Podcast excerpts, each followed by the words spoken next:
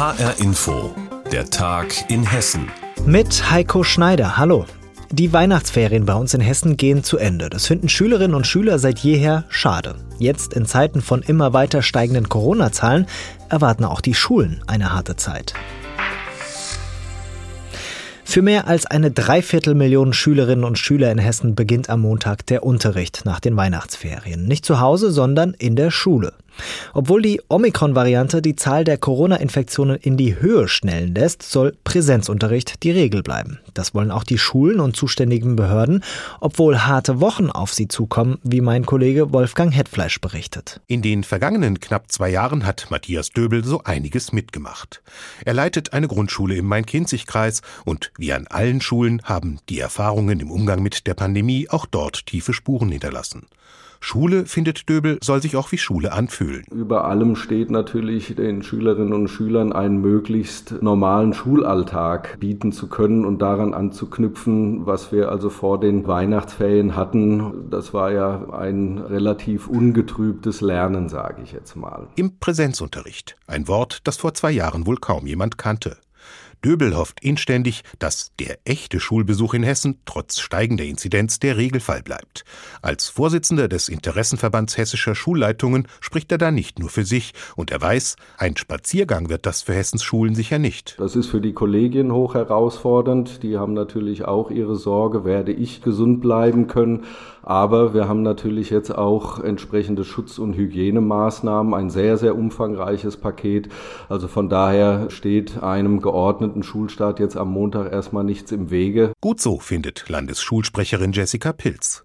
Ihr geht es dabei auch um Chancengleichheit. Im Distanzunterricht, sagt die 19-jährige Hanauerin, würden vor allem die abgehängt, die es mangels finanzieller und dadurch auch technischer Ressourcen ohnehin schwer hätten. Das Wissen kann eben nicht einfach so leicht und für alle verständlich vermittelt werden wie im Präsenzunterricht. Die angehende Abiturientin hat auch die psychischen Folgen der Ausnahmesituation im Blick. Das ist natürlich auch etwas, das wir selbst in unserem Umfeld immer wieder mitbekommen haben. Jugendliche, die wirklich verzweifelt waren, weil sie einfach nicht mehr weiter wussten. Und das alleine ist gravierend genug. Für den Präsenzunterricht spricht viel, aber die Gesundheits- und Schulämter müssen die Risiken genau abwägen. Und die Omikron-Variante wird um die Schulen keinen Bogen machen. Der Leiter des Offenbacher Gesundheitsamts, Bernhard Bornhofen, geht davon aus, dass wir eine ganze Menge wieder herausfinden werden an Corona-Fällen und die gehen ja dann nicht weiter in die Klasse, was dann schon zu einer gewissen Entspannung führt. Und unser Eindruck ist, dass Masken und das Lüften und all diese Maßnahmen auch bei Omikron ganz gut schützen. Dass sich Hessens Schülerinnen und Schüler und die, die sie unterrichten, am Montag in die Augen schauen können, ist weitgehend unumstritten. Umso wichtiger ist für Matthias Döbel, den Vorsitzenden des Interessenverbands hessischer Schulleiter, das Niveau der Schutzmaßnahmen. Das aber sei, siehe Raumlüfter, nicht überall gleich hoch. Da kann es nicht sein, der eine Landkreis ja, der andere nein. Also da muss dringend mit Blick jetzt auf Omikron nachgesteuert werden. Die hoch ansteckende Virusvariante verzeiht keine Fehler, auch nicht in den Schulen. Doch dank häufiger Tests, Maskenpflicht auch im Unterricht und umfangreicher Hygieneregeln sind sie aus Sicht des Offenbacher Gesundheitsamtschefs Bornhofen derzeit nicht unser größtes Problem. Wo Omikron halt wirklich gefährlich ist, also im Sinne von, dass es stark sich ausbreitet, ist dann, wenn viele Menschen ohne Maske zusammen sind und zum Beispiel zusammen essen, da verbreitet es sich halt sehr rasch. Aber das sind eigentlich nicht die Situationen, wie wir sie in den Schulen erwarten und kennen. Damit das so bleibt, wirbt Bornhofen nachdrücklich für die Corona-Schutzimpfung auch für schulpflichtige Kinder. Das ist bekanntlich keine Garantie, der neuen Variante des Virus zu entgehen. Aber es kann helfen, den wohl unvermeidlichen Anstieg an Infektionen so zu dämpfen, dass die meisten Schulen offen bleiben können. Die Weihnachtsferien enden. Wie bereiten sich Schulen auf die Rückkehr der Schülerinnen und Schüler vor, mit Blick auf die weiter steigenden Corona-Zahlen? Darüber hat Wolfgang Hetfleisch berichtet. Ja, und weil die Corona-Zahlen immer weiter steigen und die Virusvariante Omikron sich immer weiter durchsetzt, haben sich die Ministerpräsidenten zu einem Corona-Gipfel zusammengeschaltet. Unsere landespolitische Korrespondentin Simone Bese hat die verfolgt und sie fasst für uns zusammen, was das für Auswirkungen für Hessen hat. Kürzere Isolation für Infizierte, reduzierte Quarantäne für Kontaktpersonen. Das hat sich Rukier Tunsch gewünscht. Die Transportunternehmerin aus Hainburg im Landkreis Offenbach und ihre Lkw-Fahrer gehören zur kritischen Infrastruktur, für die die Quarantänezeiten nun geringer werden. Das ist für jeden Unternehmer äh, hilfreich. Es ist sowieso sehr schwer, ein Personal zu finden. Und wenn das möglich ist, aus gesundheitlichen Gründen und wenn es wirklich keine weiteren Anstrengungen gibt, dann ist es eine super Lösung. Die Quarantäne entfällt sogar ganz für Kontaktpersonen, die geboostert, frisch doppelt geimpft, geimpft und genesen oder frisch genesen sind. Sonst gilt eine Quarantäne oder Isolation für zehn Tage mit der Option, sich nach sieben Tagen freizutesten. Eine Erleichterung, die der jüngste Bund-Länder-Gipfel beschlossen hat und die auch der hessische Ministerpräsident Volker Bouffier begrüßt. Einig wurde man sich auch bei einer neuen Regelverschärfung, die es in Hessen bereits in Hotspots mit einer Inzidenz über 350 gibt. Dann gilt zum Beispiel in der Gastronomie 2G+, das jetzt bundesweit sozusagen eingeführt werden soll. Aber dann gilt auch die Möglichkeit oder das Alkoholverbot, das Maskentragen in den Fußgängerzonen und ähnliches mehr. Also diese Voraussetzungen hatten wir schon in unserer bisherigen Verordnung und das bleibt. In Restaurants, Cafés oder Kneipen bedeutet 2G Plus also, nur die Geimpften und Genesenen haben Zutritt, die zugleich geboostert oder tagesaktuell getestet sind. Überall und unabhängig von Inzidenzen. Ab übernächster Woche sollen die neuen Regelungen in Kraft treten. Beraten aber noch nichts beschlossen, haben Bund und Länder zum umstrittenen Thema Impfpflicht, erklärt Bouffier. Wir haben noch einmal gemeinsam unseren Beschluss bekräftigt, dass wir eine allgemeine Impfpflicht für notwendig halten. Nicht um die Menschen zu ärgern, sondern aus der Überzeugung heraus, dass wir zu höheren Impfquoten kommen müssen, wenn wir aus dieser Dauerschleife herauskommen wollen. Eine hohe Impfquote hat die Hainburger Spediteurin Rukier Tunsch in ihrem Betrieb bereits umgesetzt. Wir haben fast 130 Mitarbeiter und davon sind nur 20, die nicht geimpft sind. Und darauf können wir natürlich sehr stolz sein. Hätten wir diese Impfquote in Höhe von 85 Prozent in ganz Hessen, wären wir dem Ende der Corona-Pandemie vermutlich schon ein ganzes Stück näher.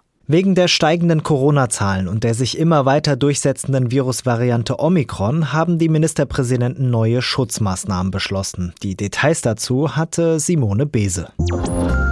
Es war so etwas wie eine kleine Sensation, als die Billig-Airline Ryanair 2016 ankündigte, künftig auch am Frankfurter Flughafen ihre Flieger starten zu lassen. Fünf Jahre lang hat Ryanair eine Basis am Frankfurter Flughafen gehabt, doch damit ist jetzt Schluss. Ryanair wird Frankfurt verlassen.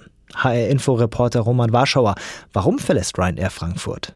Also Ryanair begründet das mit den gestiegenen Start- und Landegebühren in Frankfurt. Die sind erhöht worden um im Schnitt 4,3 Prozent mit Beginn dieses Jahres. Und das nimmt Ryanair eben jetzt zum Anlass, um den Frankfurter Flughafen zu verlassen. Fraport selbst sagt, die Gebührenerhöhungen, die seien vor allem im internationalen Vergleich sehr moderat ausgefallen. Und was sagt der Flughafenbetreiber Fraport dazu? Ja, auch der Flughafenbetreiber sieht das so. Er geht davon aus, dass es keine Verbindung mehr von Ryanair dann von und nach Frankfurt geben wird. Und die Fluggesellschaft selbst, sie sagt auch, alle Passagiere, die betroffen sind, also gestrichene Flüge, ähm, die werden ihr Geld zurückbekommen und die Crews, die sollen an andere Standorte verlegt werden. Die Billig-Airline Ryanair wird künftig nicht mehr den Frankfurter Flughafen anfliegen und hier auch keine Flugzeuge mehr starten lassen. Ende März verlässt Ryanair Frankfurt. Informationen waren das von Roman Warschauer. Weihnachten ist rum, das neue Jahr hat begonnen, Zeit also, die Weihnachtsbäume loszuwerden. Vielerorts seit Jahren Tradition, dass die freiwilligen Feuerwehren diese Bäume einsammeln. Wegen der Corona-Pandemie ist das im vergangenen Jahr in zahlreichen Kommunen ausgefallen und in diesem Jahr das hat mein Kollege Jonas Schulte recherchiert. Jonas, wie sieht's aus? Kommen die Feuerwehren und holen meinen Baum ab?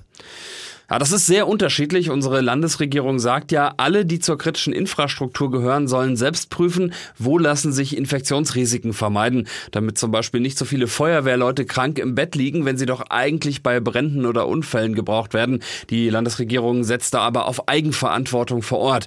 Und zu sagen, Feuerwehren wie die in Laubach in Mittelhessen und in Lampertheim an der Bergstraße, wir lassen's bleiben. Andere sagen wiederum, diese Tradition, die ist uns so wichtig, die wollen wir unbedingt am Leben halten. Zum Beispiel Beispiel die Feuerwehren in Riedstadt-Godlau oder in Eltville.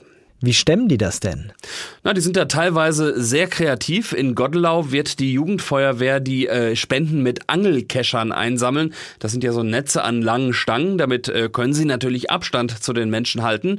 Und in Eltville, da habe ich äh, mit Bürgermeister Patrick Kunkel gesprochen.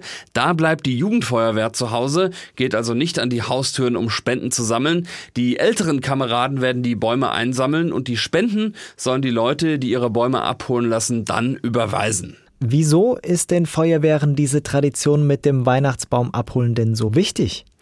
Der Eltwilles Bürgermeister Patrick Kunkel hat mir das ganz gut erklärt. Der sagt nämlich, wenn die Weihnachtsbaumaktion jetzt zum zweiten Mal in Folge ausgefallen wäre, dann droht diese Tradition einzuschlafen. Und noch viel wichtiger, wenn die Feuerwehr nicht in der Stadt präsent ist, dann kriegt sie auch keinen Nachwuchs mehr. Vor diesem Hintergrund hat die Feuerwehr in Eltville ein strenges Hygienekonzept erstellt. Alle Feuerwehrleute, die morgen die Weihnachtsbäume einsammeln, sind geimpft und getestet. Pro Wagen sind vier Feuerwehrleute mit Maske. Einer fährt den Unimog, zwei holen die Bäume ran und einer stapelt auf der Ladefläche. Und auf den anschließenden gemütlichen Umtrunk verzichtet die Feuerwehr auch. Wenn die Feuerwehr bei mir also nicht kommt, wohin dann mit dem Baum? Da gibt's mehrere Möglichkeiten. In vielen Städten, wie zum Beispiel in Eschwege, holt die Müllabfuhr die Bäume ab, parallel zum Biomüll. Was immer geht, Weihnachtsbaum abschmücken, kleinsägen und dann ab damit in die Biomülltonne. Und in vielen Städten und Gemeinden in Hessen gibt es ja Sammelstellen für Grünschnitt. Auch da kann man seinen alten Weihnachtsbaum entsorgen. Das Weihnachtsbaumabholen der Freiwilligen Feuerwehren fällt wegen der Corona-Pandemie auch in diesem Jahr in zahlreichen Kommunen aus, aber eben nicht überall. Einen Überblick darüber hatte Jonas Schulte für uns. Und das war der Tag in Hessen mit Heiko Schneider. Alles Wichtige aus Hessen finden Sie auch jederzeit in der Hessenschau-App.